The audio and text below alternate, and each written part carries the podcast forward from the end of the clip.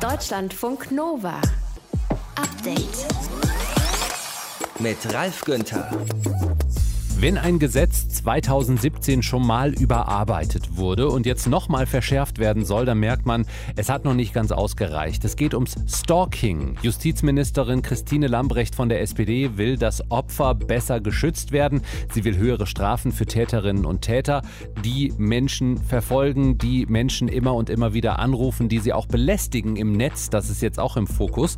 Wir schauen uns das gleich genauer an hier im Update Podcast. Außerdem sprechen wir mit einer Psychologin darüber, wie Stalking-Opfern noch geholfen werden kann und warum auch die Täterinnen und Täter in Behandlung gehen sollten. Aus dem Deutschlandfunk Nova Update Team ist Rahel Klein dabei. Hallo. Hallo. Rahel liebt das Meer, ich liebe das Meer, alle unsere Freunde und die Familien lieben das Meer. Kann es sein, dass äh, alle das Meer lieben und warum? Ich weiß nicht genau, ob es alle sind, aber es sind, glaube ich, sehr, sehr viele Menschen. Vor allem lieben mehr Menschen das Meer als die Berge.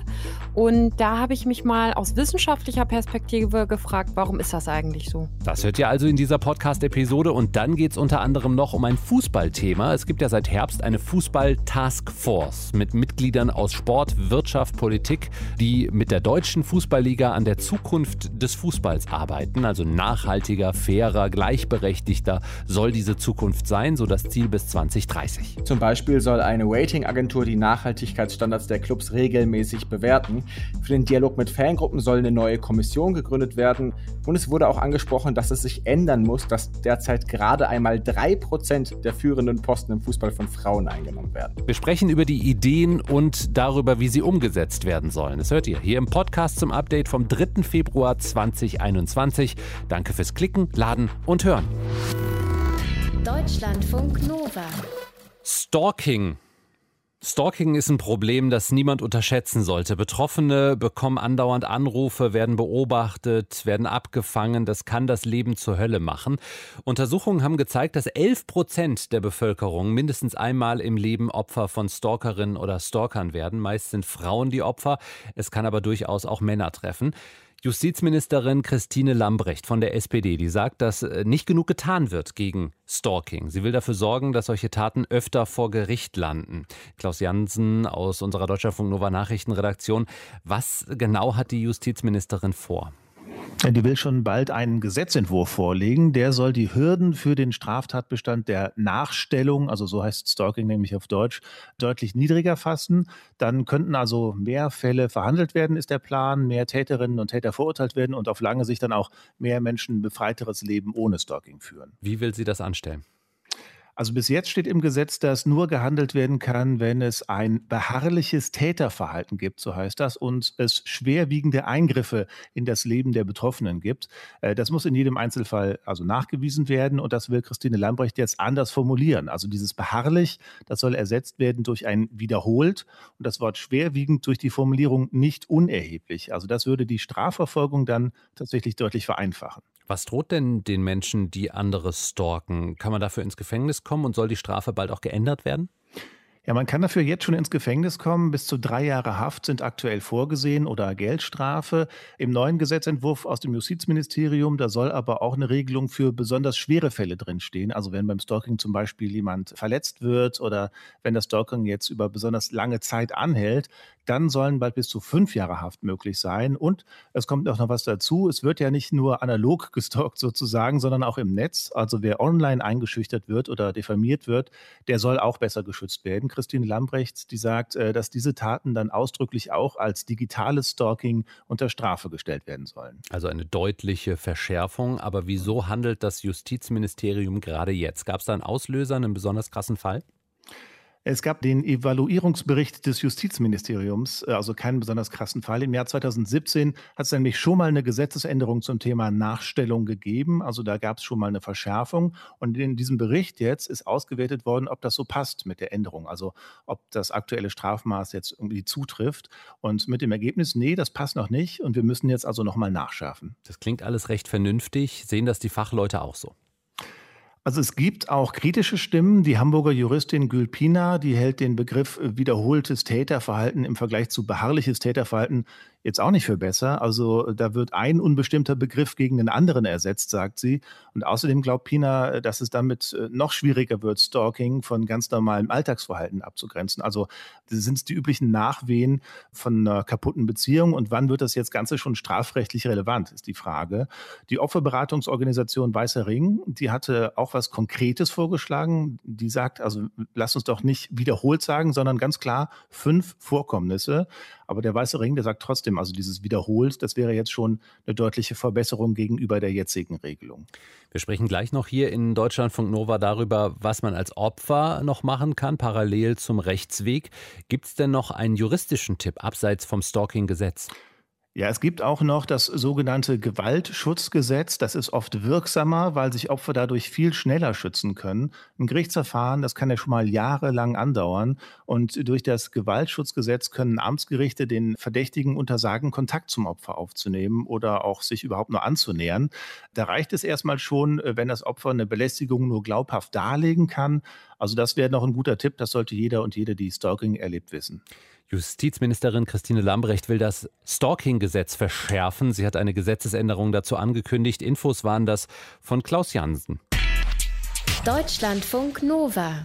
Update die Strafverfolgung von Stalking-Taten vereinfachen. Das will Bundesjustizministerin Christine Lambrecht von der SPD. Eine rechtliche Reform soll daher, aber was könnte sonst noch helfen? Wie können von Stalking Betroffene besser unterstützt werden? Das fragen wir nach bei Justine Glatz-Otschik. Sie ist Psychologin und kennt sich aus mit den Problemen von Stalking-Opfern, nämlich aus ihrer Beratung. Guten Abend. Guten Abend, hallo. Ein Stalking-Prozess, der kann ja unheimlich belastend sein, auch für die Opfer. Was brauchen Betroffene Ihrer Erfahrung nach am meisten? Betroffene benötigen zunächst einmal jemanden, der sich mit ihnen auseinandersetzt über das Stalking-Geschehen. Was passiert dort eigentlich? Sie brauchen Unterstützung darin, wie Sie mit dem Stalker, der Stalkerin umgehen können, wie Sie sich bestmöglich für die stalkende Person unsichtbar machen können. Aber vor allem, wenn es ums Verfahren geht, geht es um Stabilisierung.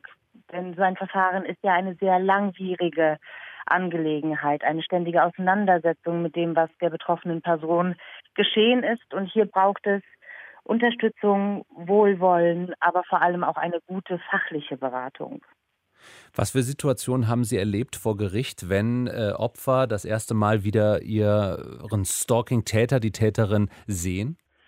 Unterschiedliche Reaktionen. Also zum einen waren die Betroffenen äh, manchmal sehr stark gefasst gewesen, vorbereitet gewesen, aber der Stresslevel ist enorm hoch bei den allen betroffenen Personen. Es geht darum, noch einmal Revue passieren zu lassen, was passiert ist. Es ist ein Gefühl, wenn die Betroffenen nicht gut vorbereitet sind, des Kontrollverlustes, das wieder erlebt werden wird. Und Betroffene hoffen, wenn man mit ihnen spricht, dass so ein Prozess letztendlich auch das Stalking beendet. Und das passiert eben nicht immer. Und das ist eine enorme Ungerechtigkeit, die die Betroffenen hier erleben. Und wer Stalking anzeigen möchte, der muss ja auch sehr genau dokumentieren, viele Aussagen machen zum Tathergang. Äh, gibt es dafür genug Unterstützungsangebote?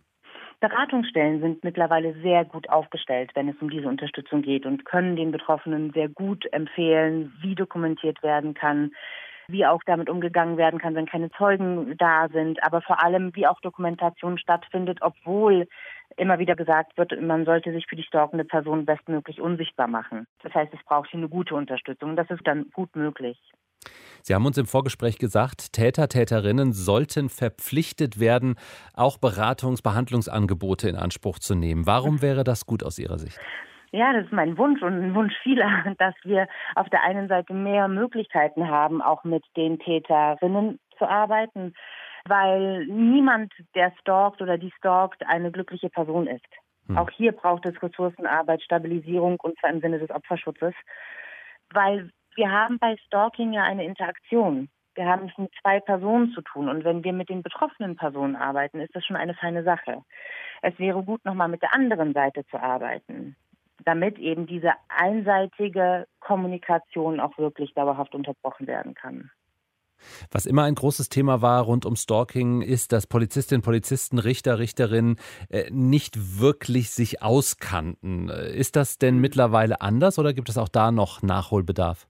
Es hat sich viel verändert in Deutschland im Laufe der letzten 15 Jahre, zum Glück.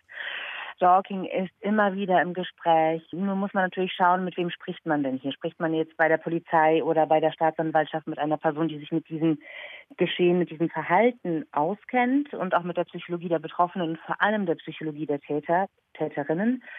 Denn das ist natürlich nicht bei jedem der Fall ein Polizist, der, der gerufen wird bei häuslicher Gewalt, bei Unfällen, Schlägereien oder bei Diebstahl, kann sich nicht mit jedem Deliktfeld auskennen. Das ist nicht möglich und Stalking besteht aus einer sehr speziellen Dynamik. Und wenn ich diese kenne, kann ich gut beraten und zwar an verschiedenen Stellen arbeiten. Das heißt, hier kommt es wirklich darauf an, mit wem spreche ich, wie gut sind die Personen ausgebildet, welches Grund- und Vorwissen haben sie und vor allem, gibt es Fachpersonen, die mich unterstützen können, vielleicht auch bei der Polizei oder anderorts. Aber Sie sagen, da hat sich schon viel getan. Also Stalking-Opfern helfen nicht nur mit Gesetzesreformen. Psychologin Justine Glatz-Otschik war das hier bei uns in Deutschlandfunk Nova. Dankeschön. Vielen Dank. Deutschlandfunk Nova. Update. Da wären wir doch jetzt gerne, oder? Am Meer. So leichten Wellen. Am liebsten Wasser, durch das man durchschauen kann. Bis auf den Boden. Alle, die nah an der Nordseeküste wohnen oder an der Ostsee, ihr habt's gut, Leute. Äh, viele sehnen sich nach dem Meer in diesen pandemischen und auch verregneten Winterzeiten. Die Nachfrage nach Ferienhäusern zum Beispiel auf den Nordseeinseln ist deutlich gestiegen. Das sagen Immobilienmaklerinnen und Makler. Das Meer das ist nicht äh, erst seit Corona, sondern auch vorher schon einfach ein unglaublicher Sehnsuchtsort für ganz viele Menschen. Warum das so ist und was äh, Meer eigentlich mit uns macht, damit hat sich Deutschlandfunk Nova-Reporterin Rahel Klein heute beschäftigt. Rahel, es ist schon so, ne? Es zieht deutlich mehr Menschen ans Meer als in die Berge. Ja, jedenfalls, wenn man sich Umfragen anschaut. Eine Umfrage des Meinungsforschungsinstituts YouGov aus dem letzten Jahr dazu zeigt, knapp die Hälfte der Deutschen fährt im Urlaub lieber ans Meer. Nur 8 Prozent ziehen die Berge vor. Knapp 30 Prozent finden beides gleich gut. Heißt, das Meer ist deutlich beliebter als die Berge. Warum? So ein Strandurlaub ist äh, entspannter als Berge, oder? Ja, kann man sagen. Also kommt natürlich ein bisschen drauf an, was du für ein Typ bist und was du auch im Urlaub willst. Aber Wissenschaftsjournalistin Eva Tänzer, die hat ein Buch drüber geschrieben, warum uns das Meer so glücklich macht. Und die sagt auch, am Meer ist man sofort da, spürt die Weite, ohne dass man dafür was tun muss, anders als in den Bergen. Die Berge fordern uns eigentlich mehr Aktivität ab. Also wir müssen da wandern, wir müssen klettern. Man erholt sich dann erst nach getaner Arbeit und der Strand, das Meer ist schon Ankommen und Dasein. Ja, und du kannst halt wirklich alles machen. Also kannst dich einfach in die Sonne legen und entspannen oder kannst halt auch aktiv sein, surfen, spazieren, schwimmen. Da ist einfach sehr, sehr viel Vielfalt. Es gibt viele Sprüche über das Meer oder den Strand. Life is better at the beach zum Beispiel, kennt jeder. Es gibt Songs übers Meer, es gibt Gemälde, es gibt Gedichte. Warum ist das Meer für viele so ein Sehnsuchtsort? Also da spielen unglaublich viele Faktoren eine Rolle und wahrscheinlich ist auch genau diese Vielfalt an Gründen das Geheimnis, warum es so viele Menschen ans Meer zieht. Einen ganz wichtigen Grund sieht Eva Tänzer darin, dass das Meer so ein perfekter Kontrast zum Alltag ist eigentlich. Also und Glück entsteht im Kontrast zu dem, was man sonst kennt, weiß man aus psychologischen Studien. Wenn du normalerweise in der Stadt lebst oder auch auf dem Dorf, hast du meistens Häuser um dich rum. Oft ist man zugebaut, es gibt Straßen, Autos. Und die Meereslandschaften sind dann so ein ganz verheißungsvoller Kontrast dazu. Also es ist ganz anders als im Alltagsgrau, vor allem jetzt im Winter. Es ist so eine sehr sinnliche Landschaft. Man kann viel hören und riechen und sehen und die Farben sind schön. Ja, und das ist in der Regel halt einfach komplett anders als im Büro. Und äh, ich finde, es ist auch wirklich ein totales Gefühl von Freiheit, wenn man am Meer bis zum Horizont gucken kann oder wenn man sogar auf dem Meer ist, also auf dem Bötchen zum Beispiel und in alle Richtungen nur Meer sieht. Das ist total befreiend. Voll. Ja. ja, total. Also das Meer ist ja auch wirklich die einzige Landschaft, die man nicht einfach mal so bebauen kann. Und Psychologen, Psychologinnen sagen eben, dass diese Weite auch dazu beiträgt, dass unsere Gedanken fließen können, dass sich neue Ideen entwickeln. Und das Meer trägt auch dazu bei, dass wir uns einfach mal ganz klein fühlen fühlen, sagt Wissenschaftsjournalistin Eva Tänzer. Es kann ja auch ganz entspannt sein, sich mal unbedeutend zu fühlen in so einer großen Weite und zu sagen, es kommt gar nicht auf mich drauf an und ich bin hier gar nicht so wichtig. Ja, das kann wirklich so ein bisschen Alltagsdruck auch rausnehmen und uns ja entstressen. Wir können das Meer schmecken, äh, salzig oft, äh, meistens sehr salzig. Wir können es riechen, wir können es spüren, wir können es sehen. Also das Meer spricht alle Sinne an. Kann man das auch sagen? Ja, total kann man das sagen. Das spielt auch eine ganz, ganz große Rolle, auch beim Thema Stress. Also wir können ja wirklich das Meeresrauschen hören, das entspricht unserem Atemrhythmus auch und das wirkt einfach sehr, sehr entspannt. Es gibt auch Studien dazu, dass Meeresrauschen Ängste und auch das Schmerzempfinden senken kann, zum Beispiel beim Zahnarzt, da wird es auch zum Teil eingesetzt. Wir können, du hast schon gesagt, die salzige Meeresluft schmecken, wir können auch Wasser und Sand zwischen den Füßen spüren, das finde ich auch ein total schönes Gefühl. Und auch diese meist ja blaue Farbe des Meeres macht was mit uns. Willi Helpach, der war ein deutscher Psychologe, der hat sich Anfang des 20. Jahrhunderts schon mit der Geopsyche beschäftigt, also dem Einfluss von Landschaften, Klima, Wetter auf unsere Psyche. Und er sagt unter anderem, dass diese ja meist blaue Farbe des Meeres lustvoll beruhigend auf uns wirkt. Und das bestätigt ja auch so die Farbenlehre. Also blau kann zwar auch kalt wirken, aber steht halt auch für Klarheit, Vertrauen und Beständigkeit. Und äh, ja, das symbolisiert eben das Meer. Warum uns das Meer so gut tut und so viele Menschen Sehnsucht nach dem Meer haben und sich im Zweifel gegen die Berge entscheiden würden. Deutscher Funk Nova Reporterin Rahel Klein hatte dazu ein paar Erklärungen parat. Deutschlandfunk Nova. Update.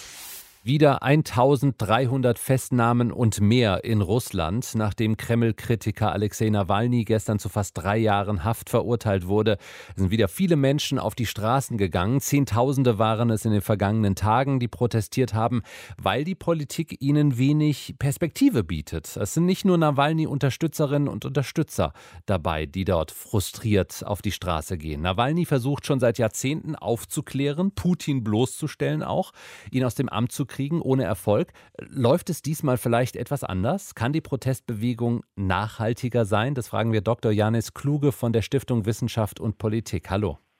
Hallo, schönen guten Tag. Die Menschen gehen auf die Straße, protestieren, obwohl sie ja wissen, dass die Polizei hart gegen sie vorgehen wird und dies dann auch tut. Trotzdem kommen sie. Ist das gerade eine neue Dimension an Protesten in Russland? Es ist eine neue Dimension, weil es eine neue ja, Dimension der Zuspitzung ist, eigentlich zwischen denen, die demonstrieren auf der einen Seite, denen, die Nawalny vertrauen und eben der politischen Führung und dem Polizeiapparat auf der anderen Seite. Es gab auch schon in den vergangenen Jahren Proteste, ähm, etwa 2017. Auch damals sind schon äh, Zehntausende auf die Straße gegangen, zum Teil auch, obwohl es nicht äh, genehmigt worden war. Das heißt, das ist nicht ganz neu, aber was wirklich neu ist, jetzt eben dieses massive und zum Teil ja sehr gewalttätige Vorgehen der Behörden gegen die Proteste. Aber die Protestierenden, das sind ja nicht alles Nawalny-Fans. Weswegen gehen die Leute noch auf die Straße? Ja, ich denke, dass es tatsächlich nicht Anhänger sind im eigentlichen Sinne von Nawalny.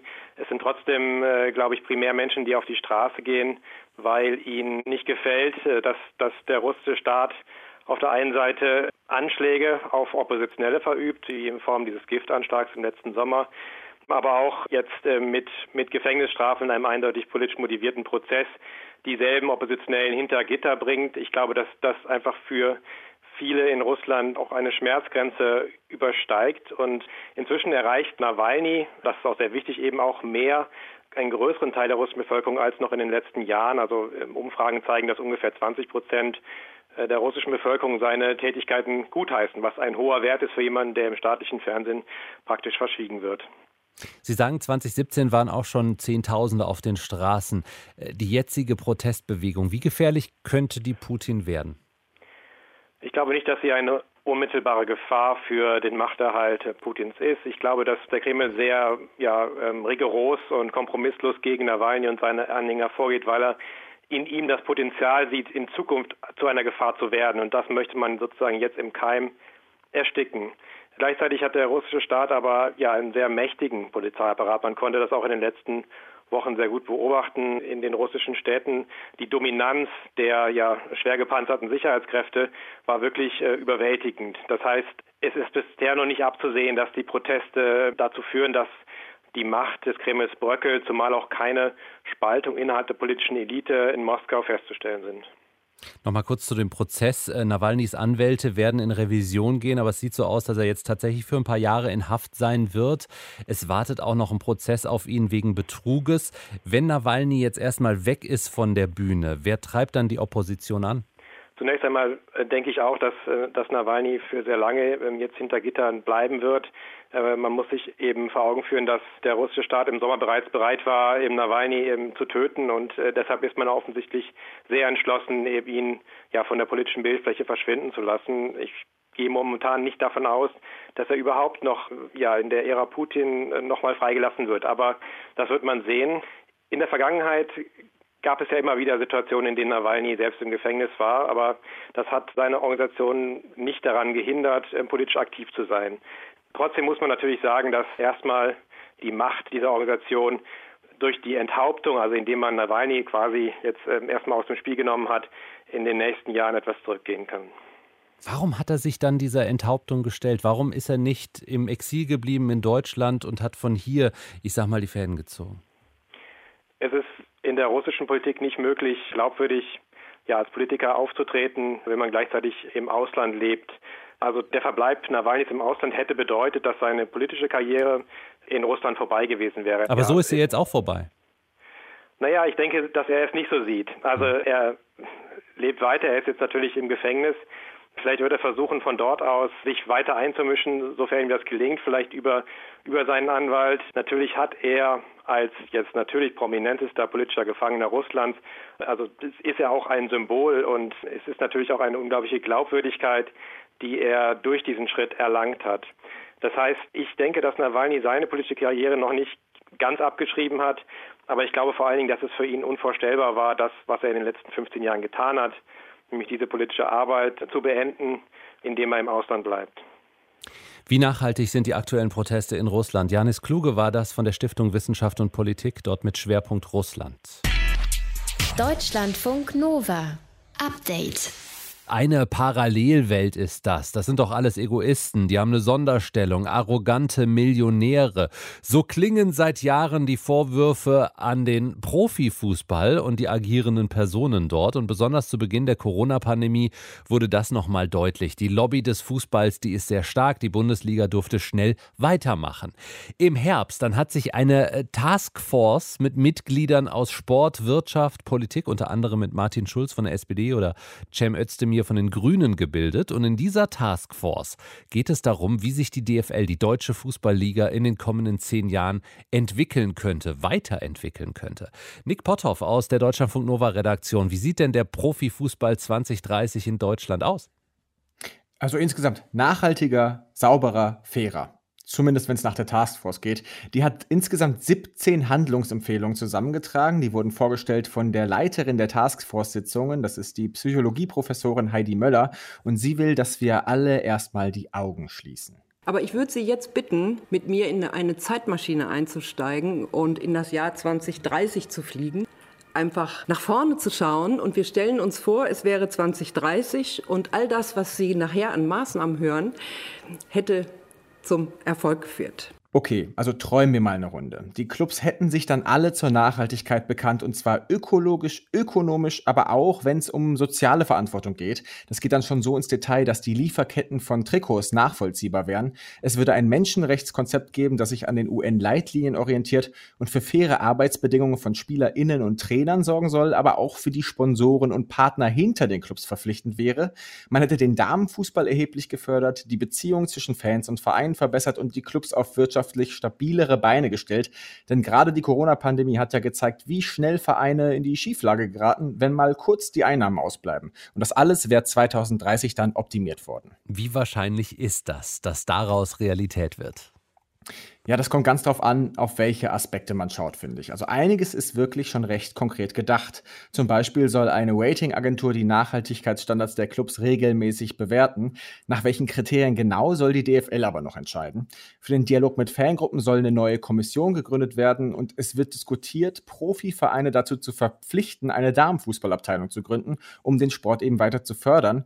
Und es wurde auch angesprochen, dass es sich ändern muss, dass derzeit gerade einmal drei Prozent der führenden Posten im Fußball von Frauen eingenommen werden. Also das sind alles gute, konkrete, umsetzbare Dinge. Okay, wo wird es schwieriger? Was ist nicht so leicht umsetzbar? Also ich finde, bei anderen Sachen wird es zumindest, ich sag mal, spannend. Ne? Man will an den immer absurderen Gehältern von Spielern und Beratern ansetzen. Eine Gehaltsobergrenze ist zum Beispiel ja schon lange im Gespräch und man will dafür sorgen, dass das Financial Fair Play besser umgesetzt wird. Das ist eine Regel, die eigentlich dafür sorgen sollte, dass Vereine besser wirtschaften müssen.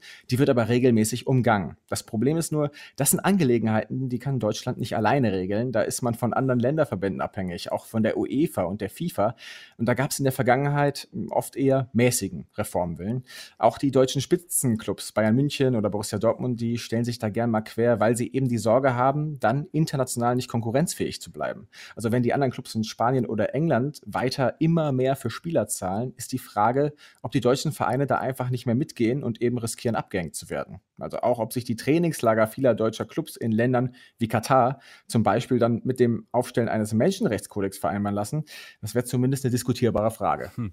Aber viele fortschrittliche irgendwelche Ideen, die wir da hören? Wie wird sichergestellt, mhm. ob das dann am Ende tatsächlich umgesetzt wird? Also die Taskforce-Leiterin Heidi Müller, die hat vorgeschlagen, dass ein unabhängiger Beirat das regelmäßig überprüft. Also ein Teil der Taskforce könnte zum Beispiel in einem Jahr drauf schauen, was bis dahin passiert ist und dann immer so weiter. Und auch DFL-Chef Christian Seifert meinte, das soll keine Symbolpolitik sein, sondern wirklich umgesetzt werden. Aber du merkst selbst, da ist noch viel könnte und sollte dabei. Der gute Willen, der scheint schon sichtbar. Und wenn man es schaffen sollte, einen großen Teil davon dann bis 2030 wirklich umzusetzen, dann hätte man schon einiges erreicht. Nachhaltiger, fairer, gleichberechtigter soll der Fußball 2030 aussehen. Was hinter diesem Konzept steht, das hat uns unser Reporter Nick Potthoff gesagt. Deutschlandfunk Nova. Update. Sie können nicht ohne einander, aber miteinander ist es auch manchmal schwer. Schauspielerinnen und Schauspieler auf der einen Seite, auf der anderen diejenigen, die die Filme und die schauspielerische Leistung kritisieren, also professionell das machen in Filmmagazinen, Kritiker, Kritikerinnen. Carrie Mulligan, aktuell auf Netflix in dem Film Die Ausgrabung, The Dig, zu sehen, hat sich für ihren neuesten Film mit einem Filmkritiker der Variety angelegt und sie hat sogar eine Entschuldigung bekommen. Deutschlandfunk Nova Filmfrau Anna Wollner. Das ist doch eher ungewöhnlich, dieser Schritt. Was genau ist da passiert? Ja, die Kritik, um die es geht, ist eigentlich schon über ein Jahr alt, aber Mulligan hat im Dezember das erste Mal öffentlich darüber gesprochen in einem Interview mit der New York Times und seitdem kocht es immer mal wieder hoch. In Promising Young Woman geht es um eine junge Frau, die die Vergewaltigung einer Freundin rächen will, sich scheinbar betrunken von Männern abschleppen lässt und sie dann auf einmal hellwach und stocknüchtern mit ihrem Verhalten konfrontiert. Und die Kritik an diesem Film, die Dennis Harvey im Januar 2020 geschrieben hat, war eigentlich positiv, aber in einem Nebensatz, da schreibt er, Mulligan sei eine etwas etwas merkwürdige Wahl für eine femme fatale und Produzentin Margot Robbie hätte er sich besser vorstellen können. Also kurz zum Vergleich, Margot Robbie, die wird in Filmen oft sexy inszeniert. Sie war Sharon Tate in Once Upon a Time in Hollywood, Harley Quinn in Birds of Prey oder die Eishexe Tonja Harding in I, Tonya. Und Mulligan hingegen, die sehen wir sehr oft hochgeknöpft in Kostümfilmen wie die Suffragetten oder schüchtern wie in, in Education. Und sie hat die Kritik so aufgefasst, ähm, ja, sie sei nicht heiß genug für die Rolle und dass so etwas etwas im Jahr 2020 noch geschrieben wird, kann sie einfach nicht glauben. Variety hat sich entschuldigt. Die Kritik ist zwar immer noch online, inklusive der umstrittenen Passage, aber eben auch mit einem erklärenden und entschuldigenden Dreizeiler vorweg. Lass uns mal darüber sprechen, welche Rolle das Casting spielt, um eine Story glaubhaft rüberzubringen. Ne, das Casting ist neben einem guten Buch absolut wichtig, aber es kann auch so ein Spiel mit Erwartungen sein, vor allem auch ein Bruch mit Erwartungen. Es gibt Schauspieler, die spielen immer und immer wieder das Gleiche und die dann auf einmal in einer anderen Rolle zu sehen, kann für uns als Zuschauer wirklich eine Herausforderung sein, weil hier einfach dann mit Casting-Konventionen gebrochen wird. Matthew McConaughey ist so ein Beispiel. Der hat ähm, gefühlt jahrzehntelang nur Romcoms mit Kate Hudson gemacht und wurde dann auf einmal zum großartigen Charakterschauspieler, hat für Dallas Buyers Club einen Oscar bekommen oder ein bisschen jünger Penn Badgley in Gossip Girl war der der zarte Loverboy und in der Serie Judon der absolute Psychopath. Das äh, kann natürlich erfrischend sein, aber was für Auswirkungen kann das dann auf einen Film haben? Ne, das kann erstmal von der Rezeption die Richtung total ändern. Also auch für einen Schauspieler vollkommen neue Wege öffnen. Bruce Willis zum Beispiel, in den 80ern hat er auch überwiegend Komödien gemacht. Dann kam Stirb langsam und da galt er als Fehlbesetzung. Sein Name wurde teilweise von Plakaten entfernt, denn die richtigen Actionstars, das waren damals Arnold Schwarzenegger und Sylvester Stallone, aber definitiv nicht Bruce Willis. Dann wurde der Film allerdings zum Erfolg und Willis ist mittlerweile ja eine Action-Legende oder aber Daniel Radcliffe, ex-Harry Potter, der ist mittlerweile so nerdig wandlungsfähig, der hat da so richtig einen Sport draus gemacht. Von pupsender Leiche bis zu einem Typen mit Maschinenpistolen an den Händen ist alles dabei in seiner Filmografie. Nur eben kein braver Zauberschüler mehr. Der verstört damit regelmäßig seine Fanbase, weil die Filme dann auch eine Altersfreigabe von 18 haben. Oder Adam Sandler, der ist bei mir so in der Schublade, ich mache Pupskomödien. Und dann haut er im letzten Jahr so ein Ding wie Uncut Gems raus. Ein Film voller Adrenalin, da bin ich mit Herzrhythmusstörungen aus dem Kino gekommen. Bei Frauen ist es tatsächlich ein bisschen schwieriger, weil es eh viel zu wenig ja gute bzw. normale Frauenfiguren gibt. Aber der Vorwurf, eine Frau sei nicht sexy genug für eine Rolle, ist schon peinlich und lässt tief in die männliche Kritikerseele blicken. Mhm. Wie gehst du selbst als Filmkritikerin mit solchen Brüchen in der Besetzung um? Ich finde die erstmal gut, weil ich mich ja auch überraschen lassen will beim Gucken. Aber ich finde es auch interessant, wie man gerade mit großen Namen in Filmen dann auch manipulieren kann. Also vor allem, wenn die SchauspielerInnen sich für Rollen körperlich krass verändern, zu oder abnehmen, da ziehen Starnamen natürlich mehr als SchauspielerInnen, die man vielleicht weniger gut kennt. Aber ich bin da manchmal auch so ein bisschen genervt von, wenn Christoph Walz zum Beispiel immer nur eine Variation von der immer gleichen Rolle spielt, dann langweilt mich das schon. Egal, ob das jetzt ein Tarantino oder ein James Bond-Film ist oder Robert Pattinson als Batman. Da brauche ich bis jetzt auch noch sehr viel Fantasie. Das kann ich mir noch nicht richtig gut vorstellen. Was ich gern mal sehen würde, Jason Statham in einer romantischen Komödie oder Jennifer Aniston in einem Actionfilm. Oh ja, auch eine gute Idee. Ein Bruch bei dem, was das Publikum erwartet, kann ganz erfrischend sein in Filmen, wenn eine Rolle anders besetzt wird als mit, ich sag mal, der Captain Obvious Besetzung. Anna Wollner war das, Deutschlandfunk Nova Filmfrau, mit Beispielen für solche erfrischenden Brüche. Deutschlandfunk Nova. Update. Montag bis Freitag, immer zwischen 18 und 20 Uhr. Mehr auf deutschlandfunknova.de.